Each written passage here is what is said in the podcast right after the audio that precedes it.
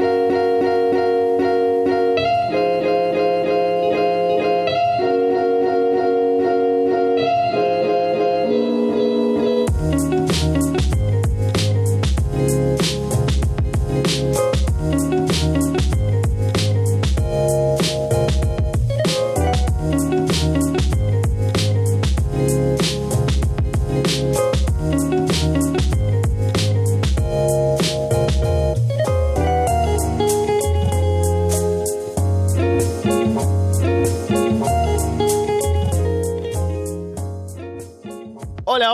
¿cómo están? Bienvenidos a una nueva edición de Arras de Lona. Estamos, bueno, les saluda yo, Alessandro Leonardo. Gracias por estar aquí una vez más. Estamos en el episodio número 223 del podcast. Gracias por darle ese botón de play, sea descarga, ya sea a través de Evox, de iTunes, de YouTube, o por seguirnos, por supuesto, en arrasdelona.com y solowrestling.com. Y ya verán que la razón por la que estoy un poco confundido haciendo mi introducción es porque me encuentro solo en esta ocasión. Fede no está aquí. Él tenía compromisos sociales, ¿no? Cosas que hacer. Él tiene amigos, ¿no? En cambio yo, que soy un verdadero fan del wrestling, no tengo nada mejor que hacer un sábado por la noche que ver un evento de wrestling profesional y en esta ocasión fue NXT TakeOver War Games, la edición de 2018. Un gran show, muy bueno. Ya hablábamos en la previa de la cartelera y todo lo que tenía ahí de interesante. Y resultó siendo un gran show, cumplió con creces, diría yo. No sé si decir que el mejor takeover de todos los tiempos, como por ahí ya la gente podrá ir diciendo. Creo que a estas alturas es un poco... Ya está más allá de la discusión hablar cuál es el mejor, el peor, porque los shows de takeover en general son siempre muy buenos. Así que lo, con lo que fue, que fue un grandísimo show. Y vamos a hablar ahora en detalle sobre los combates, lo destacado, las cosas ahí dignas de mención sobre este takeover y lo que puede venir ahora a partir de los resultados en NXT. Y por supuesto también haremos a la previa de lo que será mañana Survivor Series, que este es el fin de semana de Survivor Series. Así que, bueno, vamos con eso ahora combate a combate. Y no voy a empezar sin antes recordarles que estoy ahora, como me encuentro solo aquí en el programa, pueden llamarme. Estoy en Skype con el usuario Arras de Lona, así que si quieren hablar conmigo, entrar aquí para, para hablar sobre algún combate o alguna cosa de Survivor Series para mañana, pueden hacerlo dejando un mensaje aquí por Skype y podemos hablar de lo que ustedes quieran. Así que vamos, empecemos a ver lo que fue este Takeover War Games. Lo primero es que tenemos a Matt Riddle, que sale ahí al ring, a pesar de no tener combate anunciado para esta noche. Toma un micrófono, ¿no? La gente está muy emocionada con él. Dice, bro. Luego dice que aunque tiene un combate con Cassius Ono, para el próximo miércoles en NXT. Está molesto porque al parecer pasó algo entre ellos en el pre-show que yo no vi. Y por eso quiere retarlo ahora mismo a un combate aquí en Takeover. Sale Cassius Ono, también hace una promo, dice que va a ponerlo en su lugar, ¿no? Que no se merece estar en Takeover, etc. Se arma el combate entonces improvisado. Y lo que quiere hacer Cassius Ono es darle un golpe como sorpresivo, ¿no? A, a Matt Riddle, pero Riddle lo recibe con un rodillazo en la cara, que lo noquea a Cassius Ono, cubre Riddle y se lleva la victoria en muy poco tiempo.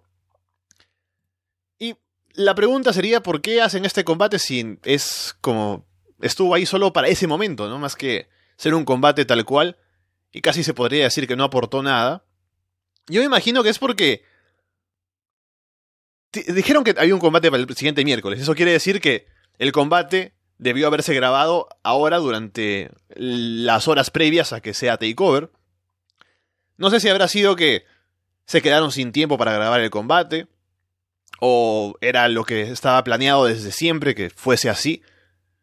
Pero lo que yo creo es que esta derrota de Cassius Ono no es como que digan, ah, perdió y ahora no va, a, no va a pelear nunca más con más Riddle porque se va a decir que fue sorpresivo. El mismo Cassius Ono puede salir a hacer una promo para decir que no, que lo sorprendió con un golpe de suerte o algo por el estilo.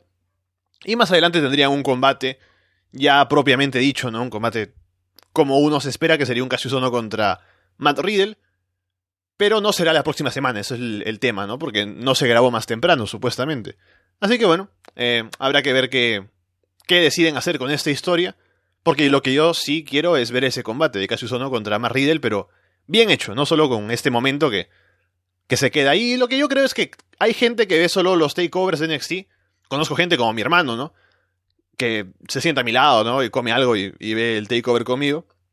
Y no conoce, o sea, no sigue el show semana a semana, así que poner a alguien como Matt Riddle, que es un tipo importante, que seguramente van a querer usar más adelante para grandes cosas, ponerlo ahí para que la gente lo vea un poco, es también para promocionar la marca. Y mi hermano ahora conoció, conoció a Matt Riddle, así que ya sabe quién es, gracias a este combate. Así que ahí también hay una cosa a destacar.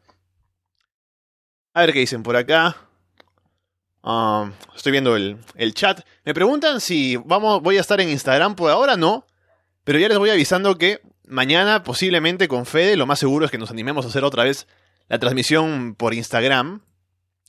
Así que si no nos tienen agregados en Instagram, vayan. En, mi cuenta es casual54 con doble S. La de Fede es F from Hell.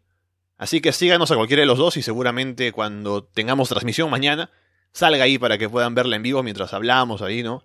Fede no sé cómo, no sé si estará con el cabello de nuevo comprometido mañana, pero bueno, ahí estaremos haciendo transmisión seguramente. Veo algo más en el chat antes de avanzar. La multiplataforma de Arras de Lona va, va ahí creciendo. Vamos entonces con el primer combate de los que sí estaban anunciados previamente para la cartelera. Dos de tres caídas por el título femenino de NXT. Shayna Baszler contra Kairi Sane. Kairi sale a luchar fuerte al inicio, se lanza con todo. El referee se distrae en un momento. Y aparecen Marina Shafir y Jessamine Duke para atacar a Kairi afuera. La meten de vuelta al ring, lastimada. Shane encaja el Kirafura Clutch y somete a Kairi Sane para la primera caída que es bastante pronto en el combate. Luego tenemos a Shayna dominando. Levanta a Kairi para un suplex en el filo del ring, pero Kairi termina aplicando un DDT ahí. Kairi se lanza en Insane Elbow sobre todas las chicas afuera desde la tercera cuerda. En el ring, Kairi aplica otro Insane Elbow y el empate el marcador. Marina y Esamin siguen interviniendo. Aparece Dakota Kai para pelear con ellas. Luego Io Shirai también aparece. Salta en Moonsault desde la tercera cuerda sobre todas afuera y es un gran Moonsault, que lo repiten en cámara lenta y es precioso. Kairi salta en Insane Elbow, pero Shayna hace como que se mueve un ladito en ese movimiento atrapa a Kairi al caer en un crucifix y cuenta de tres para llevarse la victoria y seguir siendo campeona, en lo que yo me imagino que sería ya el final de la rivalidad, con tantas veces que han peleado entre ambas. Y yo puedo decir que fue un buen combate, que fue entretenido sobre todo porque pasaban cosas, ¿no? Estaban las chicas, las amigas de Shane afuera, había ahí los momentos, como decía, de Kairi muy intensa, ¿no? Intercambiando golpes. No fue el combate que esperaba porque, al haber solo cuatro combates en cartelera, esperaba que este fuera uno al que le dieran más tiempo por el tema de las dos de tres caídas, pero como digo, la primera caída llega muy rápido, la segunda se puede decir que también, ¿no? Pero creo que al final estuvo bien, o sea, no, no puedo quejarme del combate, más que ese detalle, ¿no? Del tiempo tal vez. Pero creo que estuvo bien, así que me gustó. Y me parece una buena forma de sacar a Kairi de la escena titular sin darle otra derrota como que decisiva, ¿no? Ante Shayna Baszler.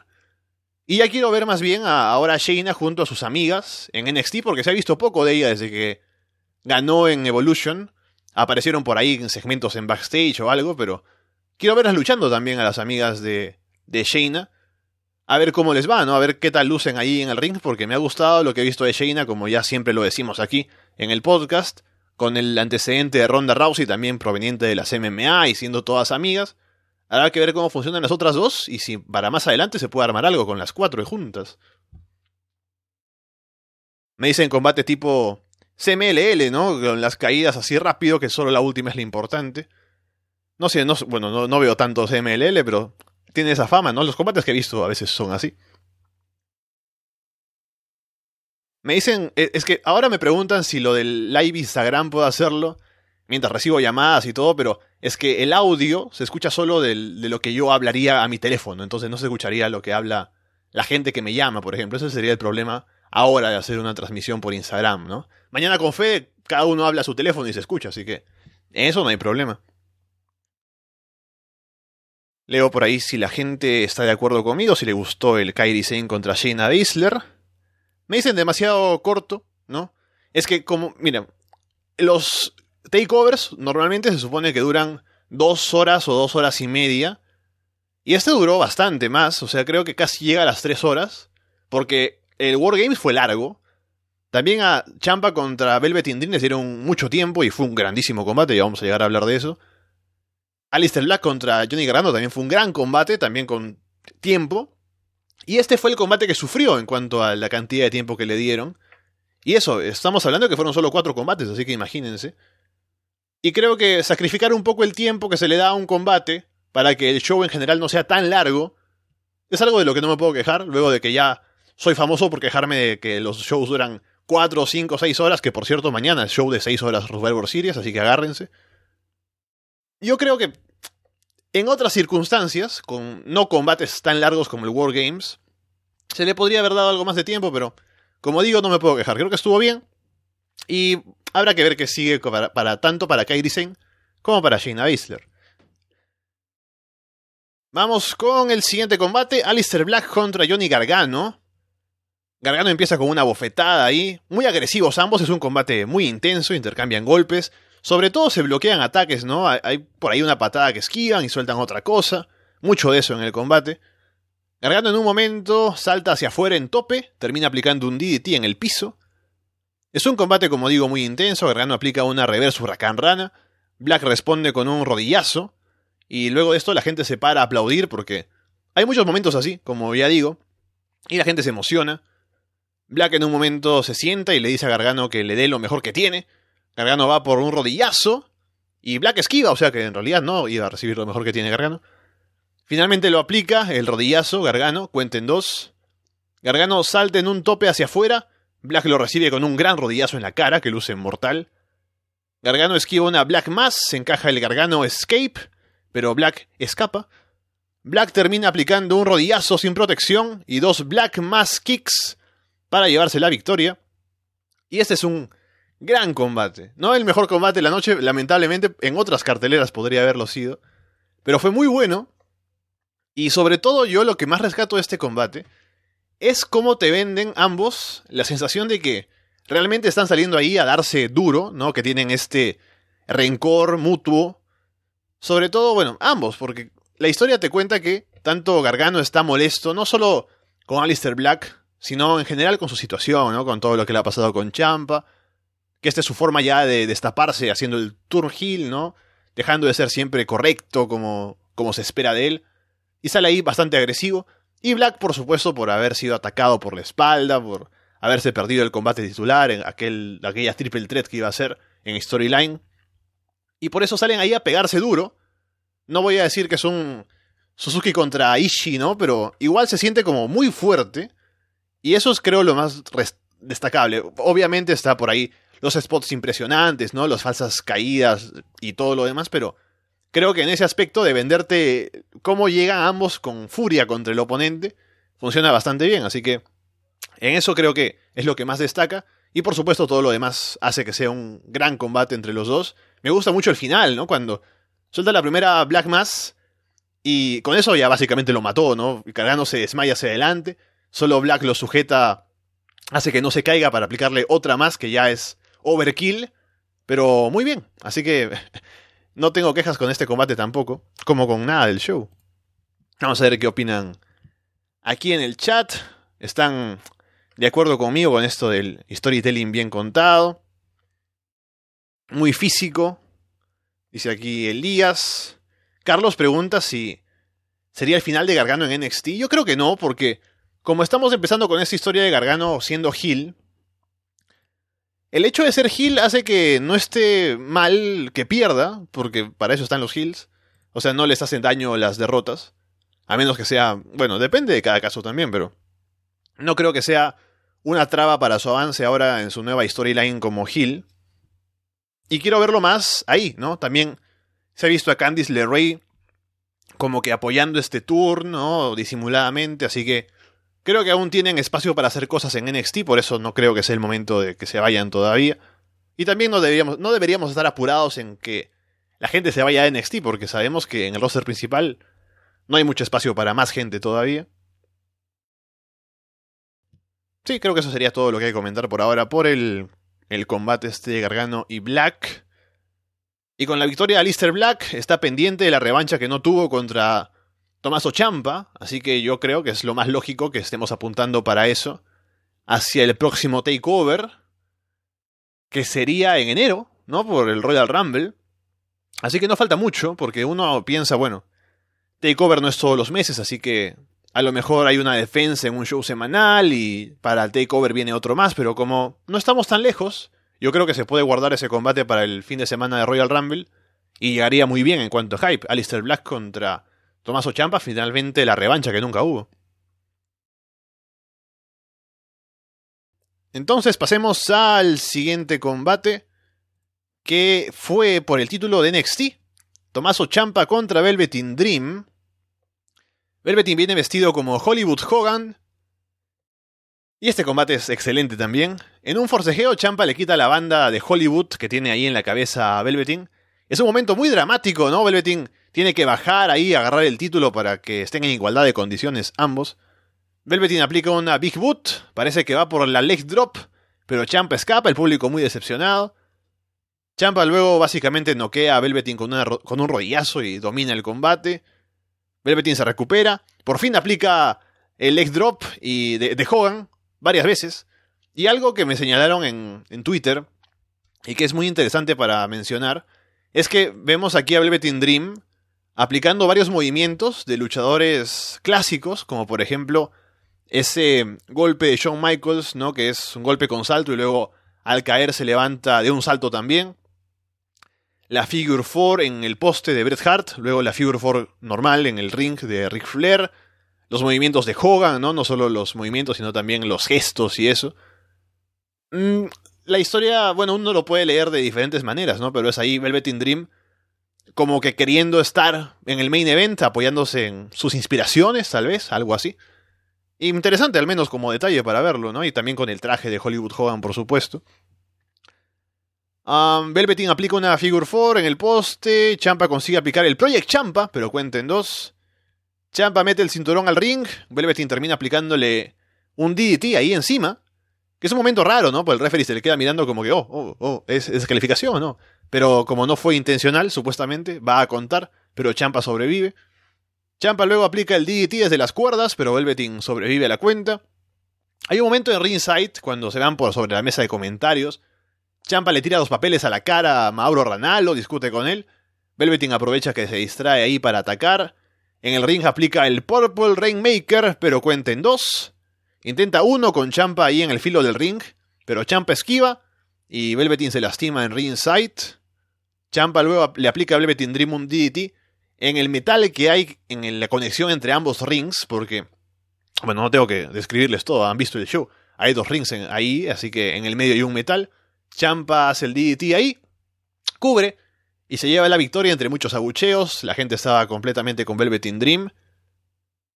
Y es un gran combate porque, no solo por la acción, que de por sí es genial, no solo por los falsos finales que son bastante buenos, muchos de ellos, sino por la historia alrededor, ¿no? Como ya les contaba, Velvet Dream está por fin en el main event, está queriendo llegar a un nivel más alto, Champa es el campeón y ambos venden esa idea, ¿no? Del, del joven que tiene la oportunidad por fin, el campeón que, tiene, que quiere defender lo suyo. Y se proyecta muy bien en, en la historia, cómo te lo cuentan, cómo se va desarrollando el combate. Y es en general un grandísimo combate. Creo que mi favorito, aunque Wargames también estuvo muy bien, Solo que Wargames tiene una primera parte algo floja porque hay que esperar que entren todos, ¿no? Eso le resta algo de puntaje, en mi opinión. Y este es un combate muy compacto que me encantó, así que yo creo que sí le daría mi favorito a este. Y en un show destacado en, en general, así que imagínense.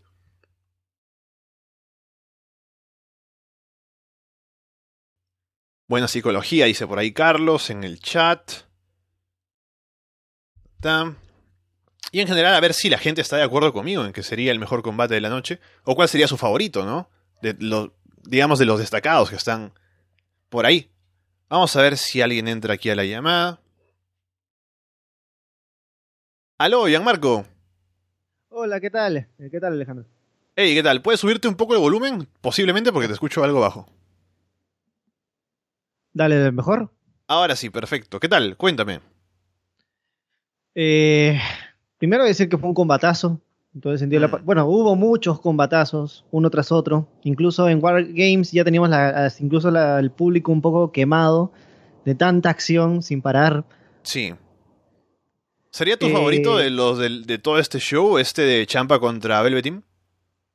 Sí, es mi favorito. Me gustó mucho más que Wargames porque Wargames tuvo mucho tiempo en que la, la pelea no empezaba todavía, así que ese es un defecto de Wargames. No quiere decir que sea malo, pero es un pequeño defecto como tú lo mencionabas.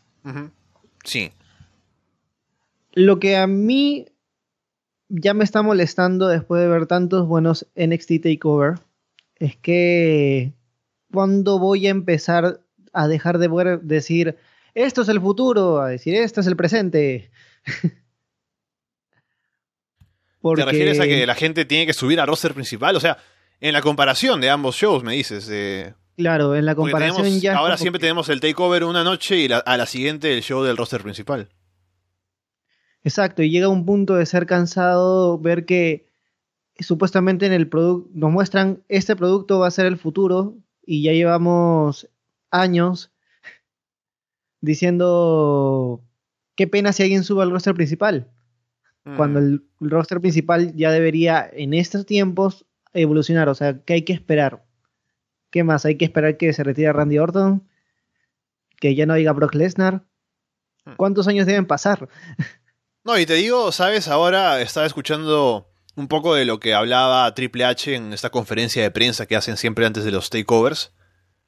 Y algo que él decía es que ahora incluso pueden tener una idea de que NXT podría ser un lugar en el que no solo se, se vea como el territorio de desarrollo, como el lugar en el que la gente se prepara para terminar en Raw en SmackDown, sino que podría ser el destino final de alguna gente, ¿no? De gente que o sea, él dice, a lo mejor podemos con NXT dar un espacio a que haya algún luchador que pueda hacer una carrera entera en NXT sin tener que preocuparse de subir al roster principal. O sea, esa sería también una visión de tener a NXT como una marca más independiente, no solo para preparar a gente a subir al roster principal.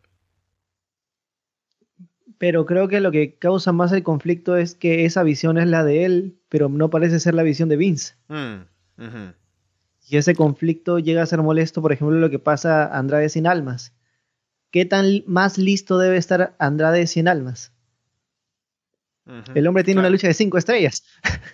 Sí, sí, no, y es que claramente, o sea, Vince toda su vida ha sido ver solo su producto y lo que sabe de fuera es lo que le cuentan, no es que él se siente a ver, ah, voy a ver ahora Ring of Honor, no voy a ver ni siquiera NXT, ¿no? De Algún eh, show específico se pondrá a ver por algún motivo, pero tampoco es que esté ahí pegado a en- entender las historias y los combates y los luchadores. Entonces, cuando alguien llega a roster principal, tiene que volver a tener una primera buena impresión con el jefe y a veces no, no pega del todo, ¿no? Por eso yo me pregunto cómo será esto cuando tengamos a Triple H como el, el que esté a cargo de todo, no solo de NXT, sino también del roster principal. Eso sería interesante de ver, pero también no sabemos cuánto tiempo pasará para que lleguemos a ese punto. ¿En cuántos años más de decir, NXT Takeover estuvo genial? Ojalá nunca suba al roster principal. ¿Y algo más que quieras comentarme entonces de Velveteen Dream o por Tomaso Champa o en The general? Velveteen combate? Dream es, es sin duda alguna uno de los luchadores que más me ha sorprendido. Su, su rápida evolución. Sí. Eh, ha sido sin duda increíble. Un pata que está en top enough a llegar a lo que es ahora, a dar las luchas que da ahora, es algo simplemente sorprendente. Que tiene también que ver el buen trabajo del, del departamento de desarrollo, del centro de desarrollo de WWE y con la y los buenos oponentes que ha tenido. Sí, yo estaba pensando, alguien me preguntaba en Twitter si este combate y todo lo que fue, ¿no? Era como la forma de garantizar o de decir, ya, este es el momento en el que se confirma que Velveteen Dream está para ser main eventer, para estar ahí arriba.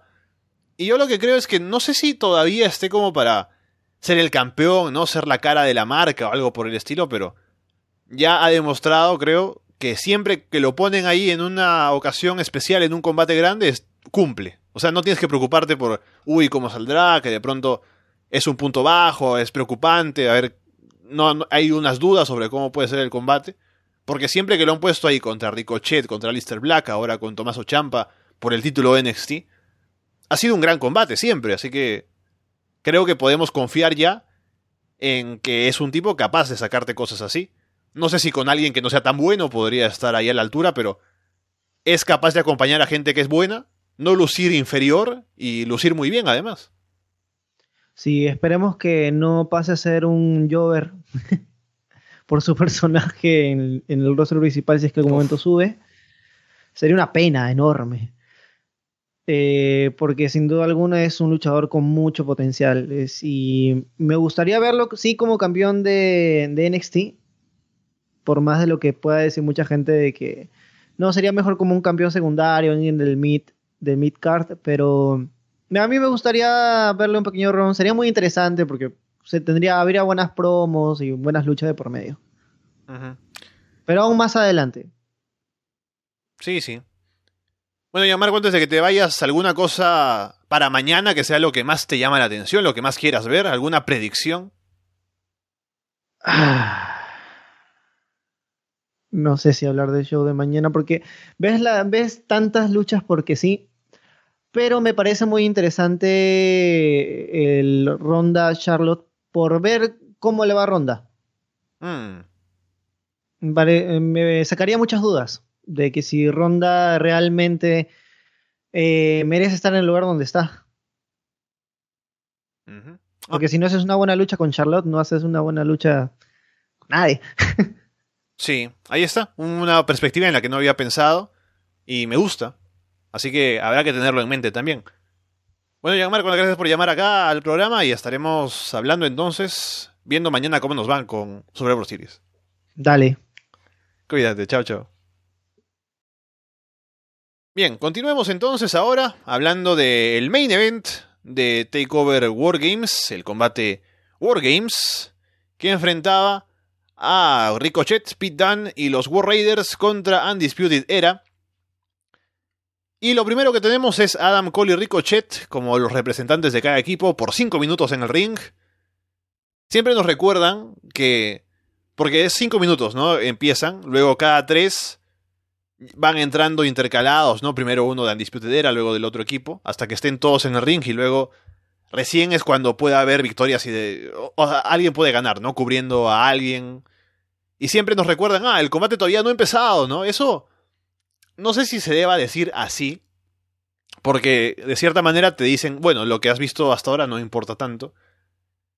Pero bueno, es eh, la naturaleza de Wargames y es lo que hace que esa primera mitad del combate sea un poco no tan interesante. O sea, es un poco quemar el tiempo, ¿no? Obviamente son grandes luchadores todos, pero como todavía no se puede ganar, no hay tanta tensión. Antes de continuar, solo que estaba leyendo el chat y me decían que hay gente que le ha gustado más Alistair Black contra Johnny Gargano, por ahí, que ya hablábamos ya Marco y yo que nos gustó más el combate de Velvet in Dream con Tommaso Champa. Y bueno, el siguiente en entrar es Kyle O'Reilly. Pete Dunne quiere entrar luego, pero Hanson lo detiene y va a él. Ricochet salta en Shooting Star Press desde la espalda de Hanson. Roderick Strong entra a destruir. Rose se le adelanta a Don otra vez para entrar. Un poco de tensión parece ahí, ¿no? Entre War Raiders y Pete Dunne para ver quién entra, pero al final no, no, no es solo un detalle, no, no tiene nada que ver en el combate. Rowe le aplica un front slam a Kyle mientras lanza en powerbomb a, a Roddy. Cuando a Bobby Fish le toca entrar, toma el candado de su jaula con el, la cadena, ¿no? Que está ahí. Y se lo pone ahí en la jaula de Pete Dunne. Pone ahí el candado, tira la llave. Así que luego cuando se, supone que tiene que entrar Pete Dunne, no puede, los referees no tienen la llave para abrir ese candado, así que tienen que traer una herramienta ahí y romper la cadena. Bueno, cuando, cuando Bobby Fish sale ahí y va hacia el ring, lo primero que hace es agarrar, o sea, luego de hacerlo de Pete Dunne y encerrarlo ahí, va debajo del ring y sacas cuatro sillas con el logo de Undisputed Era. O sea, eso es para darnos a entender que estaba todo planeado, ¿no? Todo esto era parte de lo que estaba pensado como, ah, sí, vamos a sacar las sillas y tenemos la ventaja, ¿no? Lo que yo me pregunto es, ¿cómo habrán hecho la, preparación para... O sea, ¿dónde vas y dices, bueno, esta es una silla, quiero que pongas mi logo en la silla, ¿no? Me imagino que habrá alguna empresa, alguna cosa que se dedique a hacer esas cosas, pero Debe ser un poco fastidioso, ¿no? Bueno, es detalle, ¿no? Eh, cuando uno se preocupa por su trabajo, va a hacer cosas así. Entonces están ahí, sale luego Pete Dunne, se demora en, llegar por el tema de la cadena y todo, pero finalmente consigue salir y va hacia el ring. Él también mete objetos. Mete ahí por palos de kendo, cubos de basura, dos mesas. Detienen a Dunn en una llave de sumisión en un lado, o sea, en uno de los rings, y los demás están en el otro, sus compañeros, así que evitan que lleguen hasta él. Eh, Bobby Fish se, lleva a Rowe sobre una mesa apoyada en el espacio entre los dos rings. Luego Kyle tiene a Ricochet en un triangle choke sobre una mesa armada. Hansel salta desde la tercera cuerda, pero desde el otro ring, en un splash, hacia ahí, hacia la mesa que está en el medio del otro ring. Y es impresionante. Todos menos Ricochet terminan participando en una torre en uno de los lados de la jaula.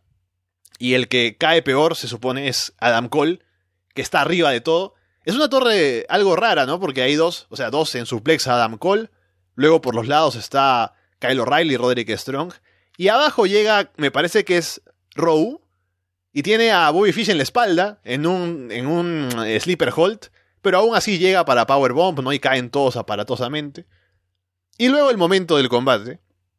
Es cuando Ricochet está. él fue el que se quedó arriba, el que no cayó en la torre, así que él se prepara para saltar, están todos abajo y salta en un doble rotation moonsault que no hacía hace años Ricochet. Y es el momento de hacerlo acá y es, genial. Y el motivo por el que no lo hace ya, esto lo he escuchado también que lo ha comentado y es lógico, es que es un movimiento muy difícil. Y él lo solía hacer desde la tercera cuerda, como su finisher. Y es bastante peligroso, o sea, imagínense que no dé el giro completo, puede caer. He visto algún video de un tipo que no era Ricochet, pero hacía ese movimiento que cae de cabeza en el ring y le va muy mal, obviamente. Así que dejó de hacerlo porque era muy peligroso. En este caso, como tiene tanta altura como para hacer los dos giros, lo puede hacer y es espectacular. Hay un equipo luego en cada ring, ahí como marcando territorio, se encaran, se retan y van al punto que está en el medio de los dos rings para pelear. hay un gran brawl, el camarógrafo está ahí que, que lo aplastan, ¿no? Pero mantiene el tiro de cámara. Hanson en un momento hace el rebote en las cuerdas y va hacia atrás, así como si fuera Tajiri o Kushida. Al final, Don termina aplicándole un bitter end a Cole y Ricochet remata con el 450. Ambos cubren y victoria para el equipo de Pete Dunne, Ricochet y los War Raiders. Sobre todo Ricochet y Pete Dunne celebran ahí, suben la jaula, posan con los cinturones. Y un gran final, especialmente en los últimos momentos de combate, porque como ya decimos, ¿no? Al inicio, por el tema de que no hay victoria todavía, están ahí eh, haciendo tiempo para, para que estén todos en el ring por fin. Cuando están todos en el ring hay mucho caos, así que falta un poquito para que se ordenen, pero finalmente el combate sube en intensidad, la gente muy metida, hay grandes spots y todo lo demás. Así que también es un gran combate. No diría que es el mejor de la noche, tal vez a alguien se lo parezca y no, no estaría, o sea, yo lo comprendería completamente. Pero creo que cumplió con ser lo que yo esperaba que sería Wargames, así que tiene un aprobado completo. Y con la victoria de Ricochet y Pete Dunne, eso, eso es lo que es un poco raro, ¿no? Porque ambos son campeones, ambos ganan, así que no sale de aquí un retador para ellos. Lo que sí sale es retador para el título de parejas, ¿no? Que obviamente será War Raiders contra Undisputed Era, Kyle O'Reilly y Roderick Strong. Pero habrá que ver qué destino hay para los retos a esos títulos, el título norteamericano y el título británico. Me dice por ahí Gonzalo que el trabajo de cámara fue muy malo en el combate. Es que estaban muy pegados al ring. Fue, o sea, estaban ahí metidos. Era. No, no me parecía conveniente. Voy a darle acá el pase a alguien que está esperando para la llamada. Está Brian. Hola. Aló. Hola. Hey, ¿qué tal? Aló, ¿me escuchas? Te escucho. Se hizo la luz. Eh, Ahora sí. Dale. Con la Universe. ¿Qué tal? Me decías que querías hablar de Wargames. ¿Te pareció el mejor combate de la noche o tienes algún otro favorito? Mm, experiencia personal, me gustó un poco más el Gargano contra Aleister Black, pero por la historia. Wargames fue un espectáculo mágico yo en lo particular quería aprovechar para hacer esta llamada porque da la casualidad, porque sorpresas da la vida, que justamente me tocó comentar el Wargames del año pasado. Ah, ¿verdad? Yo recuerdo, sí que... Ahora, ahora que me lo dices, me acuerdo. Sí, una de mis participaciones no muy buenas, debo agregar. Mm, mm. Pero a ver, sobre yo quería comentar sobre el dinamismo que tuvo. Ha sido una lucha bastante física y que en ciertos aspectos tengo que decir que no me pareció tan buena como la del año pasado, pero si hay un aspecto que tengo que destacar de esta, ha sido la, la impredecibilidad que ha tenido en diferentes aspectos de, de sus spots.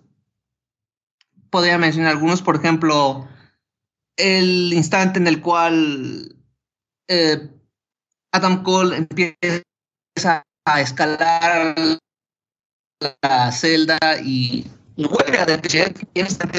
vuelve a para salvarlo. Ahí encontré un pequeño guiño a la lucha del año pasado cuando en esa ocasión mencioné que posiblemente Adam Cole eh, estaba utilizando a The Undisputed Era y en esta ocasión la historia del combate era tratar de dividir a Undisputed Era. Ahora estaba pensando en algo. Ah, sobre. Bueno, sobre las reglas, ¿no?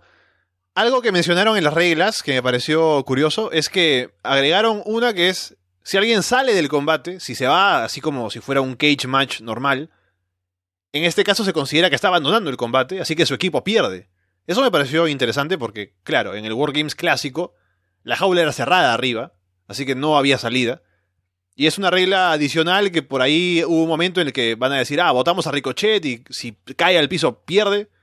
Y es un elemento ahí interesante, ¿no? A mí me gustaría más la jaula cerrada, como para hacer el Wargames clásico, pero mm, supongo que no está mal. Da espacio para hacer ese spot, como el que decía, ¿no? De la torre y luego el salto de Ricochet desde arriba. Así que bueno, no, no estuvo mal. Y también estaba observando esa interacción que estaban dando los equipos, en realidad el equipo que hacía frente a World, al Undisputed Era, perdón, que a principio parecía que se iban a reservar a los miembros de los World Raiders al final para que estos terminen de finiquitar el trabajo y terminen de despachar a los miembros de Undisputed Era y así logren asegurarse de la victoria, pero Imagínense la sorpresa que me dio cuando vi que Hanson decide apartar a Pete Dunne y posteriormente haría lo mismo Raymond Rowe, dejando a Pete Dunne en la jaula y, bueno, después de eso vendría el spot en el cual Bobby Fish intenta encerrarlo y después tira la llave. Mm, no sé si llegó a aportar o a perjudicar un poco a la naturaleza del match. Eso me pareció raro. Eso ya lo mencionaba, ¿no? ambos de War Raiders no queriendo que salga Dom primero. O sea, ¿cuál era la razón? Eso, es lo que no se entendía. Y como no condujo a nada después, como que no había tensión ni nada, no. O sea, estaba ahí como detalle nada más. Y queda un poco raro, pero bueno. No, no creo que llegue a más. O sea, yo me imagino que la idea ahí es que dicen que se quede Pete para el final, o, ellos consideran cada uno que él ellos pueden aportar porque salen ahí siendo fuertes y grandes y van a apoyarse como equipo y tal vez esa es la idea, ¿no? Pero no se entiende del todo solo con esa imagen. En la revisión del año pasado también había mencionado que la versión de Wargames se fundamentaba en el caos y en esta edición también he sentido que ha habido caos de un modo un poco más ordenado, pero no sé si eso le llega a restar un poco de credibilidad a la, a, la misma lucha. No, yo creo que sí, al final cuando entran todos hay muchos objetos, muchas cosas. Creo que en cuanto al caos sí hubo, así que no, no hay problema con ese tema. Pero en general yo, como ya decía, el, combate creo que termina siendo redondo, ¿no? Porque tenemos las limitaciones, las reglas de Wargames y en cuanto a, lo que fue, según lo que tenía que ser, creo que ofreció todo lo que prometió y por eso yo no tengo ninguna queja con Wargames. Exactamente, y ya para terminar de visualizar esto del Wargames, me, me, me gustaría también añadir que me encantó el manejo que le dieron a los personajes de Ricochet y de Pete Dunne en el final, en el cual parecía que iba a haber una cierta tensión entre ambos, pero al final es la, es la sincronía que tienen lo que permite obtenerles el triunfo y bueno, como nota aparte, tengo que agregar que qué bonito se ve ese reversal del Bitter End en un DDT. Sí, sí, quedó muy bien, quedó muy bien. Bueno, Brian, antes de cortarte aquí la llamada, ¿algo que comentar para mañana de Survivor Series? ¿Algo que quieras ver especialmente del show o alguna predicción, alguna cosa? Uy, pregunta complicada. Eh, no tengo mucho hype por ver Survivor Series y yo soy en lo particular de los que está de acuerdo que estas peleas entre Raw versus SmackDown llegan a tener su encanto y que a pesar de lo eh, de los problemas que pueden desencadenar a nivel de narrativa eh, pueden llegar a darnos algunos dream match interesantes pero en este año tal vez rescataría el combate entre el Ronda Rousey y Charlotte, el cual yo creo, aquí me la estoy jugando, que va a ganar Charlotte. Oh. Y es un poco por la lucha de campeones. Es que está Brock Lesnar y eso ya quita toda clase de credibilidad al, al encontrarnos con un resultado adverso. Sí, bueno, ahora lo comentaré entero en cuanto a la cartelera, el show y los resultados posibles y todo lo demás, pero bueno, ahí está la opinión. Otra vez nos dicen que lo más importante o lo que más llama la atención es Charlotte contra Ronda Rousey, así que atención con ese combate. Y bueno, Brian, gracias por llamar y estar acá en el programa y ya estaremos hablando luego. Está bien. Y antes de despedirme, solo quería decir que, eh, como ya mencioné, el Gargano contra Black me pareció el mejor combate, pero una una lástima que perdiera Gargano, yo quería verlo triunfante esta noche y bueno, pues en honor del gran Stan Lee me quiero despedir con un Excelsior. Dale, nos vemos, cuídate. Sí, y como lo, que decía es que la derrota de Gargano es más por el tema de Alistair Black, que tiene que ir a retar a, a Champa, por lo cual no podía perder. Y es más, tuvo una victoria fuerte, así que es para el hype, para el siguiente combate titular, así que no, hay ningún problema con ese resultado. Y es todo lo que tenemos que comentar sobre Wargames por esta noche, que fue un gran show. Y deja cosas para lo que viene de NXT, ¿no? Como ya decimos, seguramente habrá otro combate de Matt Riddle contra Cassius Ono. Alistair Black contra Tommaso Ciampa será el siguiente combate titular, seguramente. War Raiders contra eh, Kyle O'Reilly y Roderick Strong, título de parejas. Y habrá que ver qué pasa con el título femenino, eso es lo que me queda todavía la duda. Aparecieron ahí Io Shirai, Dakota Kai. Habrá que ver si eso es a lo que apunta. Me imagino que eso apunta más al debut como luchadoras en NXT de Jessamine Duke y Marina Shafir. Pero bueno, hay cosas interesantes en general para ver en NXT como siempre. Y ha sido un gran show, así que contentos, obviamente, para, y con hype para lo que venga después en NXT. Vamos entonces con la previa para Survivor Series del día de mañana. ¿Qué tenemos aquí? Vamos a ver por partes. Primero voy a leer un poco en el chat a ver si dicen alguna cosa más a tomar en cuenta.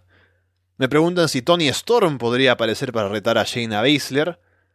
No sé qué tanto quieran separar. Bueno, está Pete Dunne como tipo regular, pero él apareció antes de que empiece la marca esta nueva de NXT UK. No sé qué tanto quieran separar a la gente de NXT UK del, del NXT regular.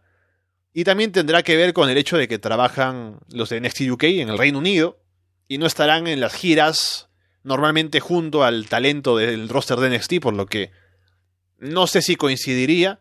Si quisieran hacerlo, podrían hacerlo, ¿no? Traer a alguien de un talento de ese roster acá, ponerlo a un mes a luchar por un título y funciona, pero depende de lo que quieran hacer. A ver, antes, acá ya veo cosas, comentarios para algún hype de cosas para Survivor Series, así que vamos a hablar de la cartelera.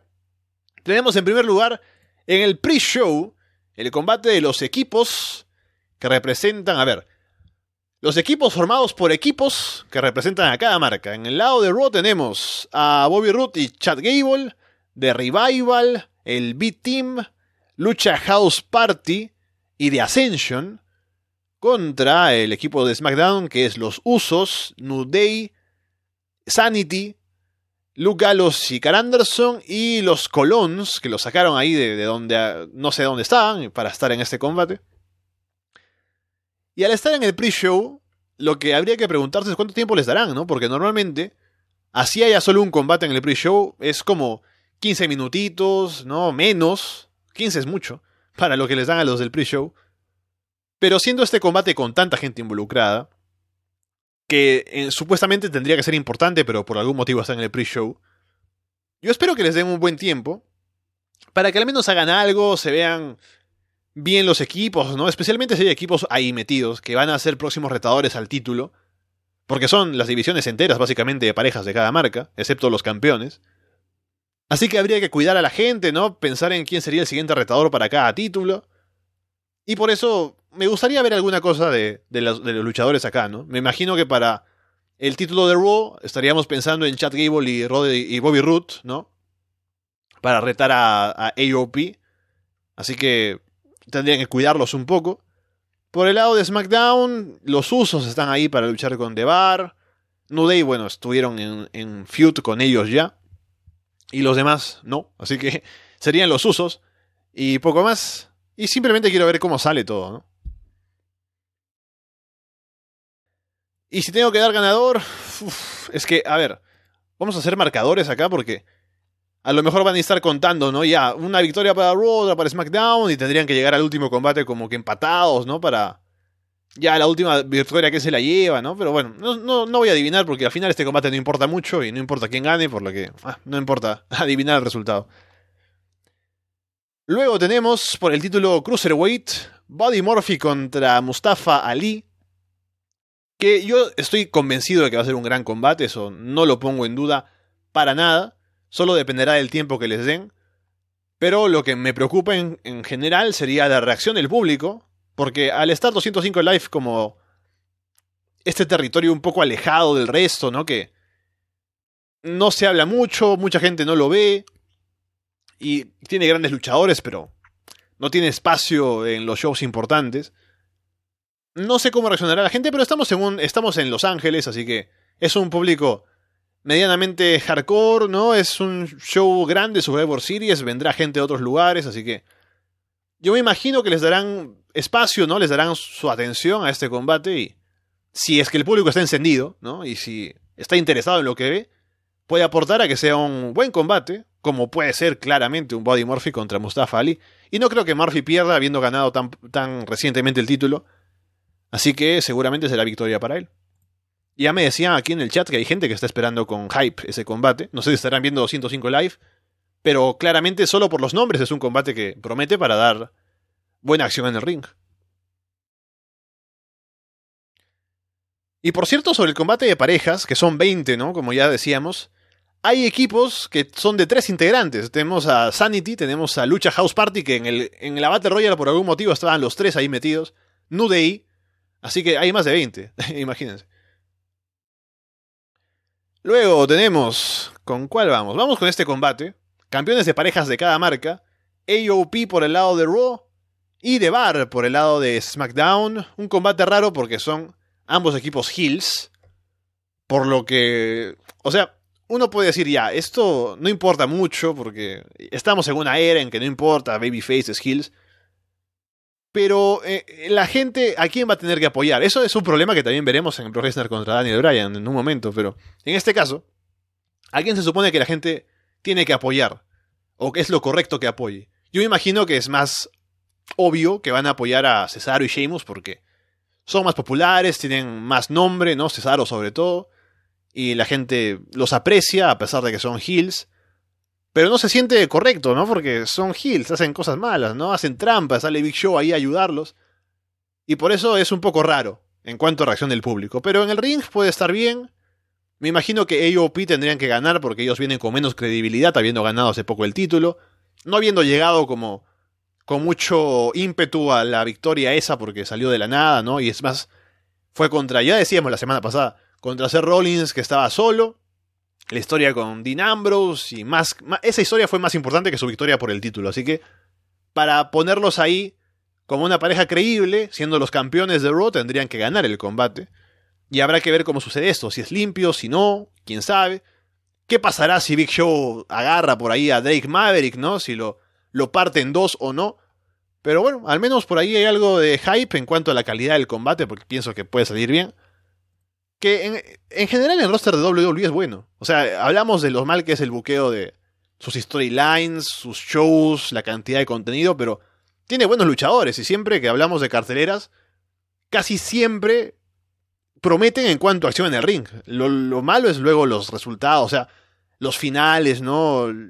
¿Qué deciden hacer para las storylines? Pero todos los luchadores, casi todos, en el roster de WWE son buenos, así que por eso no me preocupo, pero me preocupo por cómo vayan a buquear el combate.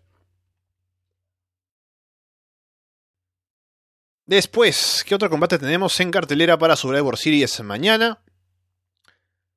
Vamos con el equipo, los equipos femeninos de cada marca. Por el lado de Raw está Mickey James, Naya Jax, Tamina, Natalia y Ruby Riot. Y por el lado de SmackDown están Carmela, Naomi, Sonia Deville, Asuka y una integrante no anunciada por el momento. Que, a ver, eh, por el lado de Raw, tuvimos a Alexa Bliss como la que decidía quién iba a estar ahí.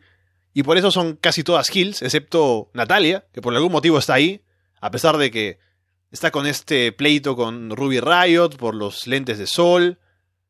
Y no sería conveniente. O sea, hemos hablado ya de esto, ¿no? Con, con Fede, de que tendríamos que preocuparnos, se, supone, si esto fuera real, ¿no? Si vas a armar un equipo que vaya a representarte, o representar tu marca, o representar cualquier cosa, sea un equipo que pueda trabajar junto, ¿no? Y que no tenga problemas, no tenga pleitos internos.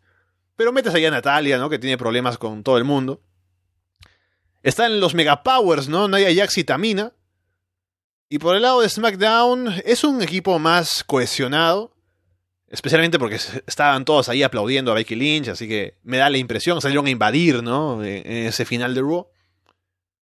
Y lo, lo que uno se pregunta es, ya, ¿qué va a pasar con ese puesto pendiente para SmackDown?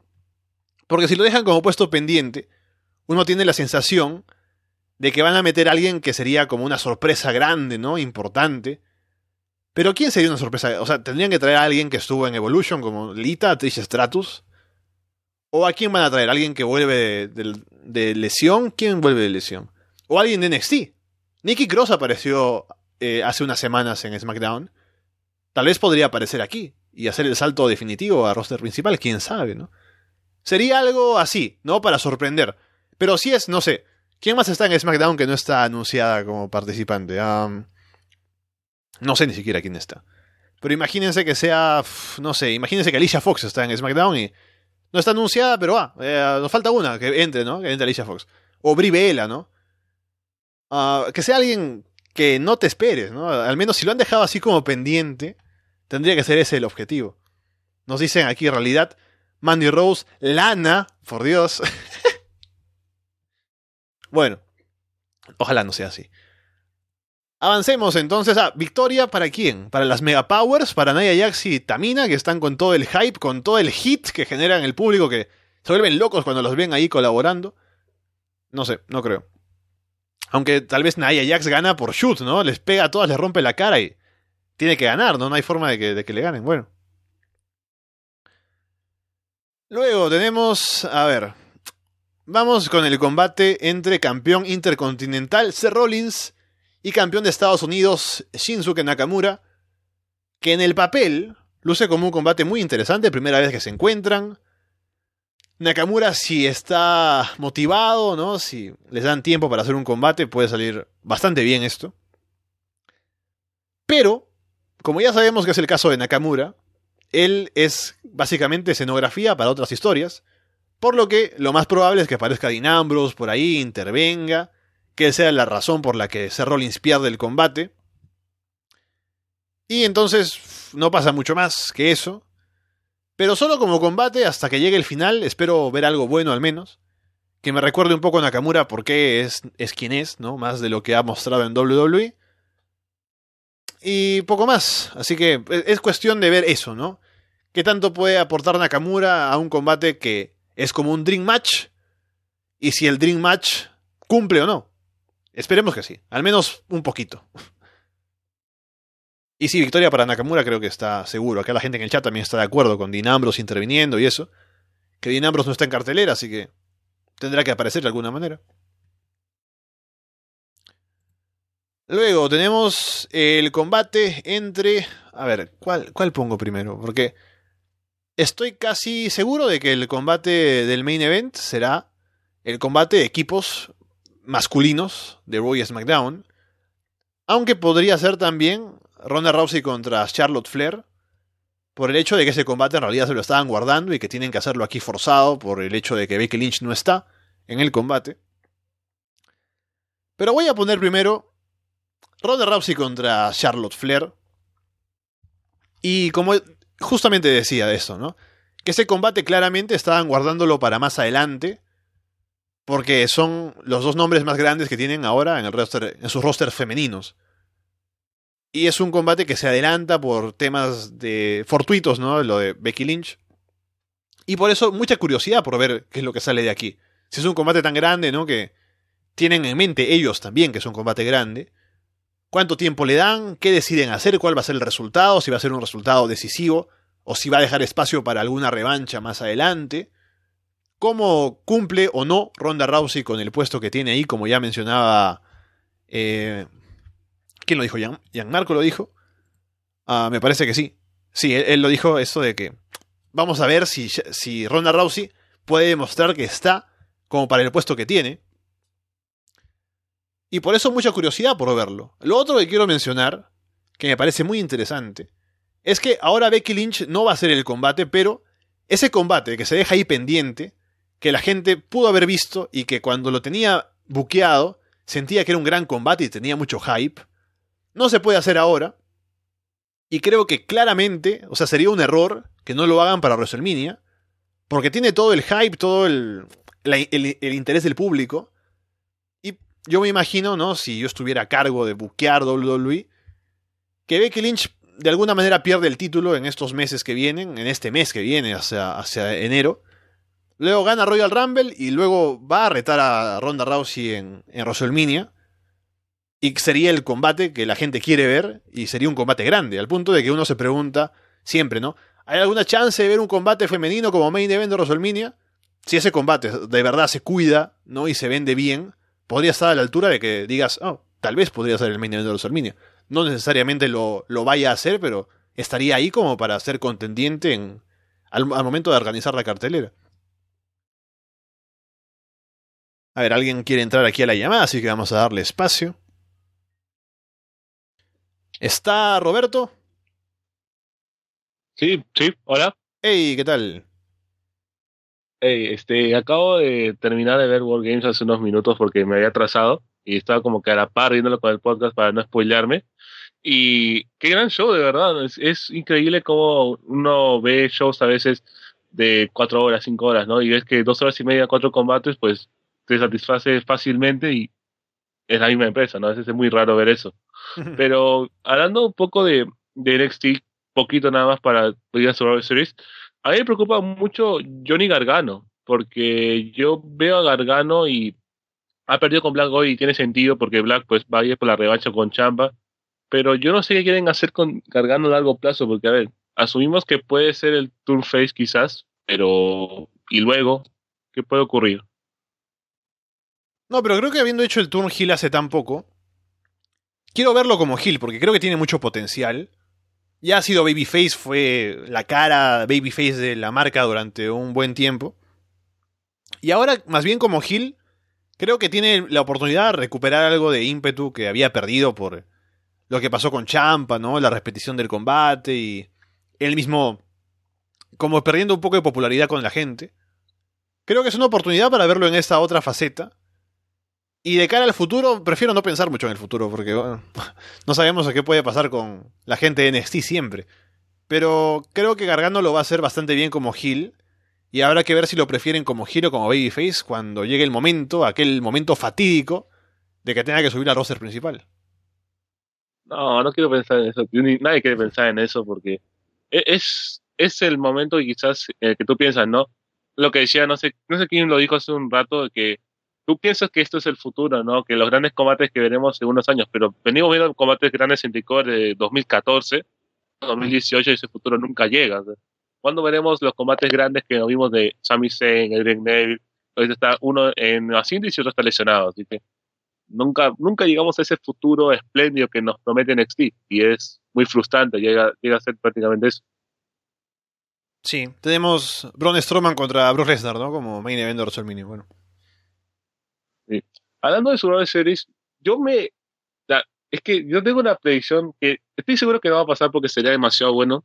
Tampoco me doy mucha vanagloria de lo que voy a decir, pero me hice un pajabuqueo prácticamente del combate de Daniel Bryan y Brock Lesnar. Y es Mm. que yo siento que si quisieran cuidar a Bryan como campeón y a Lesnar como campeón universal, porque Bryan ha ganado el título recién, yo creo que Bryan podría ganar, pero bajo estas circunstancias. Yo creo que el combate podría trabajarse con él golpeándole la cabeza, o sea, no real obviamente, ¿no? Pero trabajando la cabeza todo el combate, porque su finisher pues no es un candado que lo puede dejar noqueado. Trabaja la cabeza todo el combate y llega el momento, ¿no? Que Styles puede intervenir porque está molesto con Bryan. Y digamos que ya está el momento que Lesnar le hace el F5, Bryan se sale, le cae el antebrazo a Lesnar, ya está prácticamente fuera de sí, ¿no? Noqueado casi, porque ya Bryan le tocó todo el rato, le aplica el Yes-Lock y queda noqueado, pues, o sea, no, no, no, no se rinde, no pierde técnicamente, ¿no? Y pueden usar la excusa de que Lesnar- eh, Heyman dice el lunes a Raw, la semana pasada, ¿no? Que Lesnar está preparado para AJ Styles, que lo que, quería, que lo que quiere hacer es volver a AJ Styles, ganarle, destruirlo, pero no estaba AJ Styles, estaba Daniel Bryan, que puede ser una excusa tonta, pero es WWE, o sea, peores cosas se han dicho y nos tenemos que comer. Así que sería, en mi caso, un buen buqueo para cuidar a los dos, tanto Mm. Bryan nuevo campeón como Lesnar campeón universal, entre comillas. Sí, bueno, es que hay muchas cosas que no están... Es que hay muchas dudas con respecto a ese combate. Justamente lo quiero comentar ahora con tiempo, el, el Bryan contra Lesnar, pero es que no sé realmente qué esperar de ese combate porque hay muchas, muchos factores alrededor. Pero bueno, yo creo, lo que sí puedo decir es que va a ser un buen combate. Creo que ambos son muy buenos luchadores, van a saber hacer algo interesante. Pero es raro igual, no, no, sé, no sé qué pensar, no sé qué esperar de lo que vaya a ser ese combate. Sí, ¿y qué piensa, us- eh, bueno, tú en este caso, ¿no? Y el chat quizás de YouTube, del todo este humo que se ha generado de Daniel Bryan este, estos días nada más que pasó al ganó el título, porque yo veo redes sociales y pareciera que, no sé, Jinder Mahal ganó el título de nuevo, porque le cae odio a montones que, que como le quita el título. Y está, es cuando literalmente hace una semana decían que no era aburrido, que no daba buenas luchas, que... a veces me sorprende bastante, ¿no? O sea, no le ha ganado un bulto, no le ha ganado, ni siquiera no considero un bulto realmente, pero no le ha ganado un mal luchador, le ha ganado un gran luchador que sus fans a veces sí pueden ser tóxicos, sí, con quien no tiene fans tóxicos, pero es un buen luchador, o sea, da buenos combates, va a un gran combate mañana, yo, no, yo nunca encuentro la molestia de ver. Yo creo que es una combinación en el, hecho de que ya habían vendido el combate de Lesnar contra AJ Styles 2, ¿no? ¿Qué puede pasar? Si va a perder de nuevo, si otra vez fue un gran combate el año pasado, a ver si este es mejor. La gente estaba ya pensando en ese combate. Y cuando te lo quitan, pues me imagino que hay molestia para algunos. Y lo otro es que a mí me parece que los fans de Daniel Bryan se habrán molestado también por el hecho de que para ellos la coronación de Bryan, y en general, no solo para los fans de Bryan, sino en general la coronación de Daniel Bryan, sabiendo que es un tipo que regresa de la lesión, ¿no? que es quien es, sienten que debería haberse trabajado de mejor manera como para que no sea un SmackDown cualquiera, ¿no? que sea en un gran evento, luego una gran historia, Bryan se corona campeón, tiene un gran reinado, pero cuando es en un SmackDown, ahí porque sí, a una semana de un combate con Lesnar en Survivor Series que no importa nada, es un poco raro de asimilar. Y una última cosa ya, antes de irme, yo quería pensar en lo de Ronda Rousey contra Charlotte, y es que hemos tenido este caso de Ronda Rousey que ha dado buenos combates de que ha llegado al roster principal, bueno, a, a WWE de verdad, es que la, la tónica de los combates de Ronda Rousey es que usualmente tienen prácticamente un mes para preparar con el luchador con el que se trabaja, pues no, o sea, fuera del ring trabajan los movimientos, cómo se va a lucir Ronda, cómo va a lucir bien ante el rival, y yo supongo que lo han hecho con Becky Lynch lo mismo antes del combate Survivor Series, antes de la lesión. Pero ahora que ocurrió lo de Charlotte, que se ha intercambiado, ¿no? Y se ha tenido menos de cinco días para trabajar, pues añadiendo ese comentario que dijo creo que Guillermo hace unos, hace unos minutos, pues es una buena oportunidad para saber qué tanto ha mejorado Ronda Rousey en, estos ocho meses, porque solo has tenido cuatro días para trabajar con una luchadora, así que se ha trabajado algo más allá de lo normal, para ver qué tan puede hacerlo, ¿no? Porque ahora sí es una oportunidad para callar, digamos, la boca, porque todos dicen hasta ahora, ¿no? Que es una lucha preparada, que se trabaja con anticipación, no, hoy no demuestra que es una buena luchadora, pues, ¿no? Creo que esta es una gran oportunidad para que Ronda Rousey pueda, digamos, callar ya la boca a todos los que lo critican de que no es luchadora de verdad. Sí, pero ¿sabes qué? Yo creo que igual si es un buen combate la gente va a seguir hablando porque van a decir, bueno, Charlotte Flair es una gran luchadora, ¿no? Ella cargó el combate. Y aún van a haber dudas porque siempre la gente es así, pero yo pienso que más bien el hecho de que tiene a Charlotte al frente y no es Nia Jax, no es Alexa Bliss, no es alguien con quien tiene que esforzarse demasiado como para hacer un buen combate. Al tener a Charlotte, que de por sí es una luchadora que se supone que si la pones al frente de Ronda Rousey te imaginas un combate interesante, bueno, creo que eso es el punto en el que dices, a ver si está a la altura de lo que esperamos que sea un combate así. Y eh, ojalá realmente. Y antes de irme, quería hacer un, como una remembranza de hace unos podcasts que tú igual te le habían hecho un, un meme, ¿no? De que cuando suba Autos of Pain al norte principal lo llamarían Pain o Autos, ¿no? Porque le gustan quitar nombres al norte principal. Le llamaron AOP. Y hoy en, en decir de World Games me dio le pensar, no sé, que cuando World Raiders suba al norte principal llamarán Raiders, porque si Pain les parece un nombre que al parecer es PG, que no puede ser oído por niños, imagínate War, ¿no? O sea, qué, qué mal, ¿no? O sea, van a influenciarse y van a querer crear guerras o eso, ¿sabes Sí, sí. qué, no? Esos niños van a, cre- van a crecer queriendo hacer tercera guerra mundial. Ajá, yo imagino ya a Hanson y Rowe como motocicletas, ¿no? Riders nada más, ¿no? Ahí con la chaqueta, tipo SC Nates, imagínate, maravilloso. Maravilloso. Bueno, Roberto, gracias por llamarnos y estaremos hablando luego. Cuídate. Igual, igualmente. Chao. Chao. Y ahora con lo de War Raiders he recordado una cosa pequeña nada más. Que cuando Mauro Ranallo habla, habla del War Games del año pasado, menciona Outdoors of Pain, ¿no? Y recuerdo, ah, verdad, se llamaba así, no AOP. Y curioso que no mencionaron jamás el nombre de Hulk Hogan en el combate de Velvet in Dream, por algún motivo, a pesar de que Hogan salió en Crown Jewel y claramente está Velvet Dream vestido de Hollywood Hogan, hace los movimientos y todo. Nunca menciona a, Hogan. Dicen, ah, sí, como la gran leyenda, como uno de los mejores de todos los tiempos, quiere Velvet Dream inspirarse. Pero no lo mencionan. Me pareció muy raro. No sé por qué. No sé cuál será el motivo. Bueno, pasemos a... Nos faltan dos combates para comentar. Vamos a poner este primero porque el más interesante lo dejo para el final. El que más me interesa a mí, porque es mi programa. Tenemos primero el combate por parejas, no por equipos, entre los representantes varones de cada marca. Por el lado de Raw están Dolph Ziggler, Drew McIntyre, Braun Strowman, Finn Balor y Bobby Lashley. Y por el lado de SmackDown están The Miz, Shane McMahon, el mejor luchador del mundo, Rey Mysterio, Samoa Joe y Jeff Hardy. Nombres interesantes, ¿no? Pero en general si hablamos de quién puede ganar y esto, nombres que están ahí como para lucir bien. Drew McIntyre y Braun Strowman creo que destacan, por supuesto. Porque The Miz es alguien que puede perder sin problema. Shane McMahon está ahí para perder, me imagino, ¿no? A menos que gane y luego me calle la boca y re- eh, el hecho de ser el mejor luchador del mundo. Rey Misterio, que siempre es el underdog. Samoa Joe, que ya hemos visto que no tienen problemas en hacerlo perder contra AJ Styles cuatro o cinco veces seguidas. Jeff Hardy, que ya ha perdido limpio en SmackDown sin problemas. Por eso la gente cuidada así, pero al extremo. Drew McIntyre y Braun Strowman me parece que van a ser los que tendrán un papel más importante que cualquier otro. Y por eso me imagino que ganará el equipo Raw. Pero a ver qué tal. En cuanto a combate, espero que sea bueno. Hay buenos nombres aquí involucrados y seguramente tendrán tiempo. Y ojalá puedan hacer una buena historia. Mejor que la del año pasado, que fue bastante mala, pero en este caso no hay ni Triple H ni, ni Kurangel. Bueno, Triple H sobre todo. Kurangel podría haber estado aquí. Pero bueno. Y vayamos entonces al combate que más me interesa. De mañana en Survivor Series.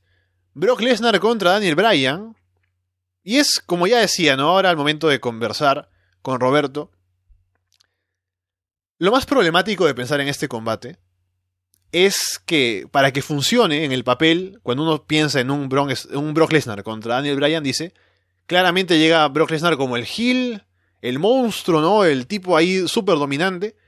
Daniel Bryan como el babyface underdog que va a buscar sumisiones, va a ver cómo puede sobrevivir, ¿no? Qué cosa puede hacer, el, el ingenio.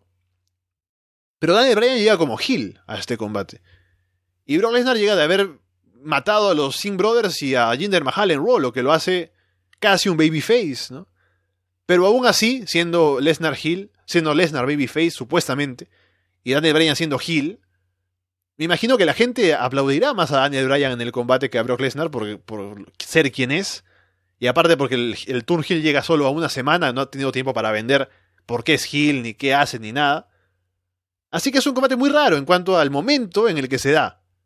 Eso es lo único que me hace a mí pensar que puede haber cosas ahí que no convenzan del todo, pero en cuanto a combate en sí, es uno muy interesante porque está Lesnar con el background de MMA, está Bryan con el llaveo, las sumisiones, el grappling, el underdog frente a la bestia, un combate que él tenía en mente hace mucho tiempo, según decía en su libro también. Y es algo que quiero ver, pero a ver qué es lo que pasa, ¿no? ¿Qué es lo que terminan haciendo ahí? Pero bueno, como ya dije, tengo confianza en ambos como luchadores, creo que va a ser muy interesante. Pero eso, quiero ver qué es lo que terminan haciendo, porque es muy raro de pensar. Y lo que mencionan aquí de, Lesnar matando a Bryan con suplexes, espero que no reciba un suplex como lo recibió eh, Samir Singh, que recibió dos de cabeza, que no lo comentamos en, la otra vez con Fede el martes. Dos de cabeza horribles, que no sé cómo no muere, pero ojalá que no le pase algo así a Bryan. Que eso me parece que es combinación de la fuerza, la falta de peso del tipo, ¿no? Y bueno, bueno, a ver que, eh, no recibe los suplexes así Brian, pero habiendo visto la cartera entonces así completa de Survivor Series, hay cosas por ahí que llaman la atención. Y esperemos que esté bien en cuanto a nivel general, ¿no? Obviamente va a tener puntos bajos, son muchas horas de show. Pero estaremos aquí sobreviviendo, espero, para comentar ese evento. Estaremos mañana con Fede, como siempre, luego del show hablándolo en YouTube en vivo. Y también, como ya les comento, es muy probable, es bastante probable que nos animemos a hacer otra vez transmisión por Instagram. Así que si quieren vernos las caritas, pueden ir y seguirnos en Instagram. Yo soy casual54 con doble S, Fedes F from Hell. Una vez que nos sigan, seguramente ahí en las notificaciones, no notificaciones, pero cuando salen las historias ahí, ¿no? de qué hace la gente, ¿no? Cuando alguien toma una foto, una comida, ¿no? Pero no la pone en su muro, sino que la pone ahí por algún motivo. En este caso saldrá que estamos en vivo y podrán escucharnos a ambos. Así que anímense si quieren vernos o, si no quieren vernos, estamos como siempre, por supuesto, en YouTube. Y luego diferido, si no quieren quedarse luego de su Euro Series, que es, que es comprensible que no se quieran quedar. Estaremos en Evox, en iTunes, en Spotify, así que ya saben, nos pueden encontrar por ahí. Y ya es tarde, y he, hablado mucho tiempo, la garganta no va a llegar, me parece, a mañana, esperemos que sí. Por ahora los dejamos de parte de Alessandro Leonardo. Muchas gracias y espero verlos pronto.